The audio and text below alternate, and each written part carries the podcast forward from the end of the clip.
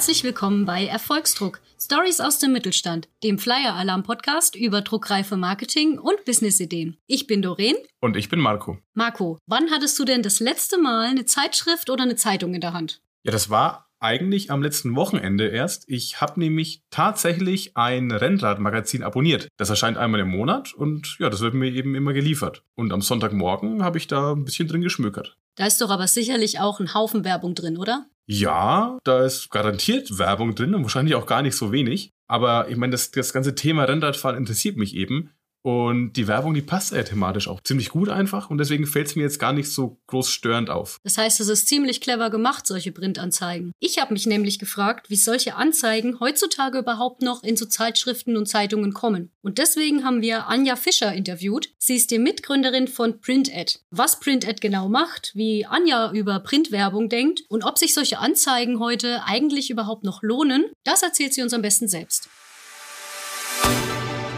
Hallo Anja und herzlich willkommen zu unserem Podcast. Wir freuen uns sehr, dass äh, wir dich heute interviewen dürfen. Ja. Und ich würde sagen, stell dich doch mal kurz vor und erklär uns, wie du die Mitgründerin deines Startups PrintAd geworden bist. Ja, sehr gerne. Vielen Dank für eure Einladung. Ich freue mich, heute sehr hier zu sein bei euch. Mein Name ist Anja Fischer. Ich bin eine von drei Gründern von PrintAd. Ja, wie bin ich dazu gekommen? Mein, mein Background ist tatsächlich die Verlagsbranche. Bevor ich Unternehmerin geworden bin, habe ich viele Jahre in großen Verlagen gearbeitet, war bei Burda in München, dann viele Jahre bei Bauer in äh, Hamburg und habe Vermarktungsbereiche geleitet. Ich habe für die Bravo gearbeitet und für alle möglichen Frauenzeitschriften, bevor ich mich selbstständig gemacht habe. Kenne sozusagen das Vermarktungsgeschäft rauf und runter, nicht nur Print, sondern natürlich auch digital. Und als ich mich selbstständig gemacht habe, habe ich mit einem meiner heutigen Co-Founder eine Agentur gegründet, eine Beratungsagentur, wo wir viel Digitalisierungsprojekte für Verlage gemacht haben. Wir haben immer mehr digitale Buchungsprozesse kennengelernt. Und dann hatten wir irgendwann so eine Schere im Kopf. Wir dachten, das gibt's doch eigentlich nicht, wie analog das Print-Werbegeschäft heute noch läuft, so wie wir es irgendwann mal in den 90er Jahren gelernt haben. Wir wissen aber auch, wie man Anzeigen bei Facebook schaltet und bei Google und ähnliches. Und dann haben wir gedacht, das muss doch einfacher gehen mit den Print-Anzeigen. Und es gibt so viele spannende Zeitungen und Zeitschriften, die es wert sind, dass diese Werbekontakte genutzt werden. Und da wollen wir den Zugang ganz, ganz einfach machen. Und so haben wir zusammen mit unserem dritten Mitgründer Martin Printhead gegründet, also Philipp Wolde, Martin Kaltwasser und ich und haben dieses Projekt gestartet.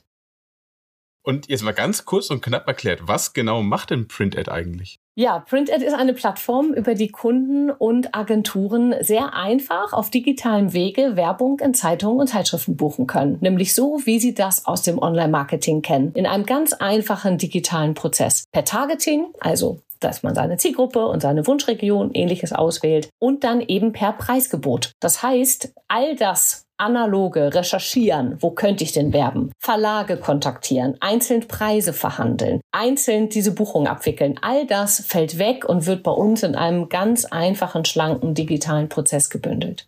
Also ich kenne das so von Facebook-Werbeanzeigen oder so, da kann ich dann eingeben, meine Zielgruppe soll sein 25 bis 45 Jahre alt, Technik interessiert für Kfz oder Motorräder oder so. Und dann spuckt mir Facebook quasi genau die Zielgruppe raus, die ich haben möchte. Und das übernehmt jetzt dann ihr für Print-Werbeanzeigen.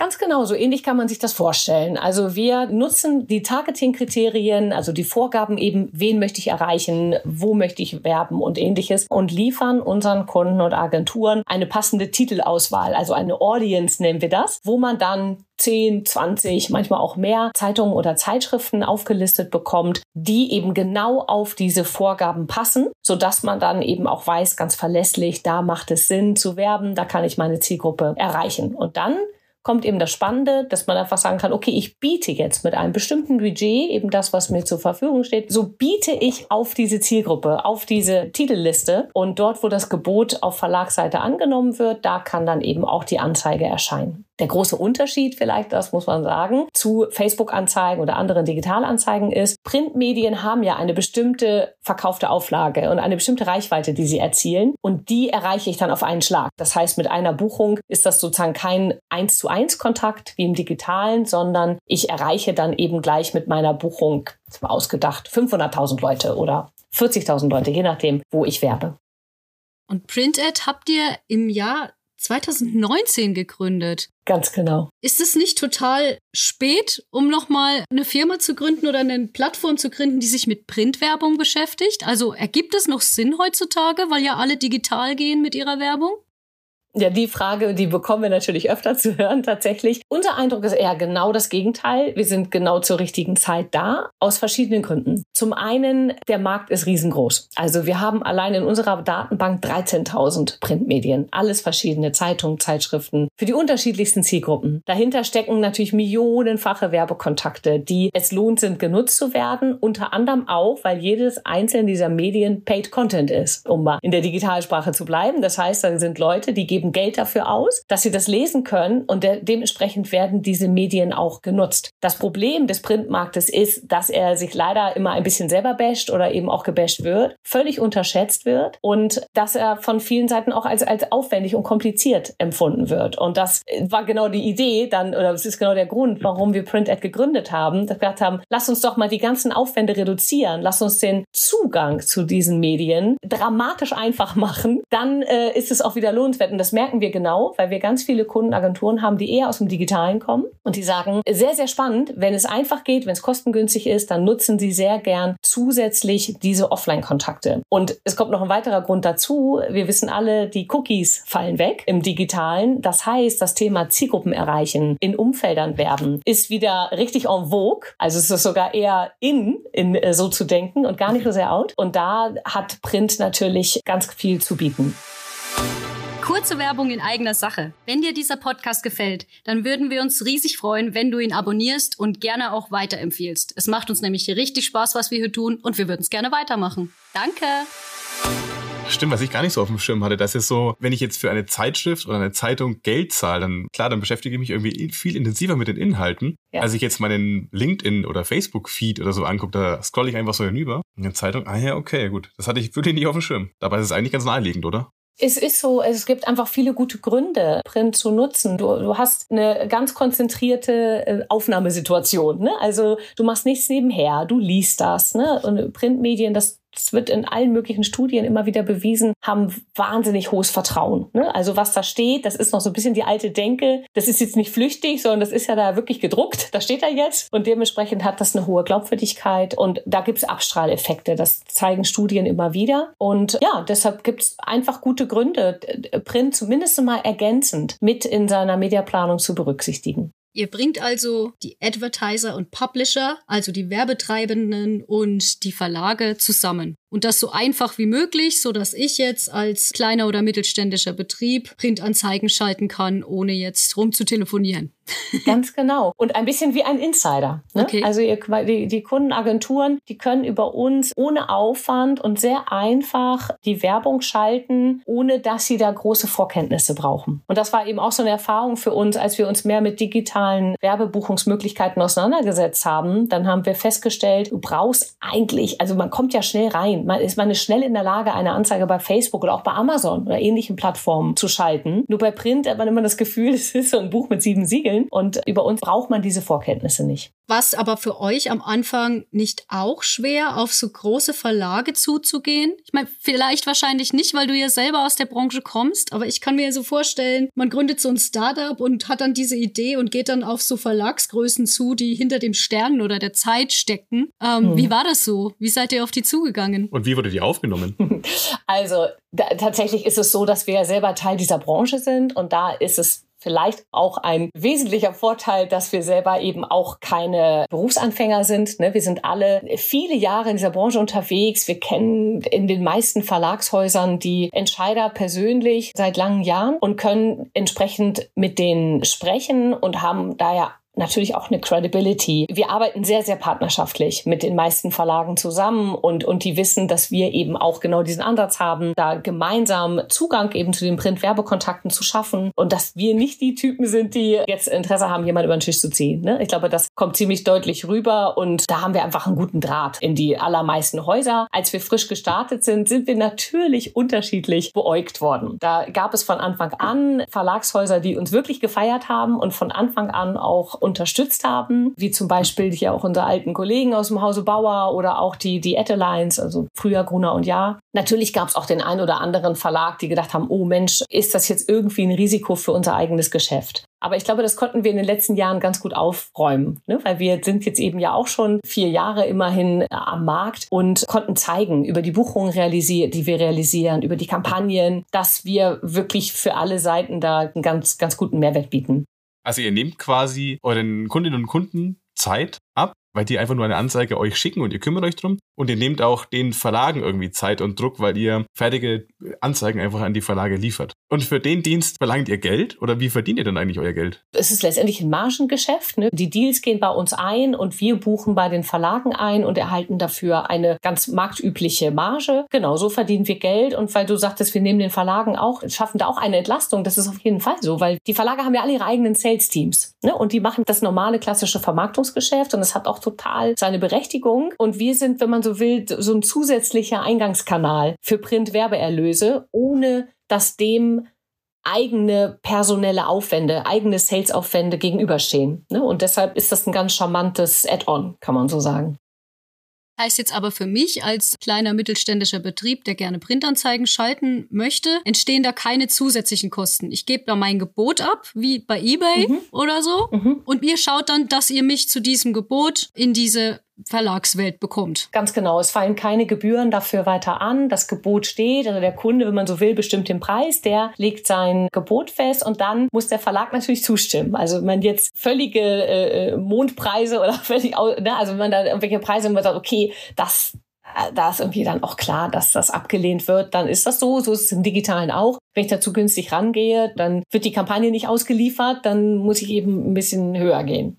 Vielleicht machen wir es einfach mal an einem Beispiel greifbar. Wenn ich jetzt hier in Würzburg einen Reifenhandel habe und da ist auch so eine kleine Werkstatt angeschlossen und ich möchte jetzt halt einfach Kundschaft in meiner Region gewinnen und dann jetzt zum Beispiel ein Automagazin oder so eine Werbung schalten. Wie bringt dann Print-Ad den Stein für mich ins Rollen? Ja, ist ein gutes Beispiel. Also als erstes, dadurch, dass es eine Region ist, würde man auch wirklich über die Region gehen. Da hilft unser Postleitzahl-basiertes Targeting. Ne? Da gibt man sozusagen einfach Würzburg ein bei uns oder eben eine entsprechende Postleitzahl und dann stellt man schnell fest, jetzt erstmal in Tageszeitungen gedacht, dass zum Beispiel die Mainpost da eine große Zeitung ist. Auch die haben natürlich Autoumfelder und ähnliches, sodass äh, das sicherlich Sinn machen würde, sich das mal genauer anzuschauen, ob man nicht in der Mainpost entsprechend werben kann. Auch vor allem, wenn man Ankündigungen Ankündigungen und so machen will, sind zum Beispiel Tageszeitungen super interessant, weil die ja so kurzfristig sind. Ne? Weil die werden wirklich an einem Tag gelesen, dann hat man seine Reichweite erreicht so und kann sozusagen sehr kurzfristig da eine Reichweite, eine Bekanntheit aufbauen. Regionale Automagazine ist dann schon was sehr Spezifisches, ne? weil wenn man jetzt mal anders denkt, ja, es gibt doch die Autobild oder es gibt die Autozeitung oder ähnliches. Das sind alles Zeitschriften, die national erscheinen. Das heißt, man hätte ja riesige Streuverluste, wenn man jetzt irgendwie in, in so eine Zeitschrift reingehen würde, wenn man eigentlich nur in Würzburg werben will. Das heißt, man würde eher gucken, was gibt es über die Zeitung hinaus in der Region Würzburg noch für Zeitschriften, gibt ja viel auch so Gratis-Zeitschriften oder Anzeigenblätter oder ähnliches in der Region. Und das würden wir eben alles als passende Audience zusammenstellen, sodass dann der Autohändler schauen kann, Mensch, was macht denn da jetzt Sinn? Wo erreiche ich meine Zielgruppe am besten?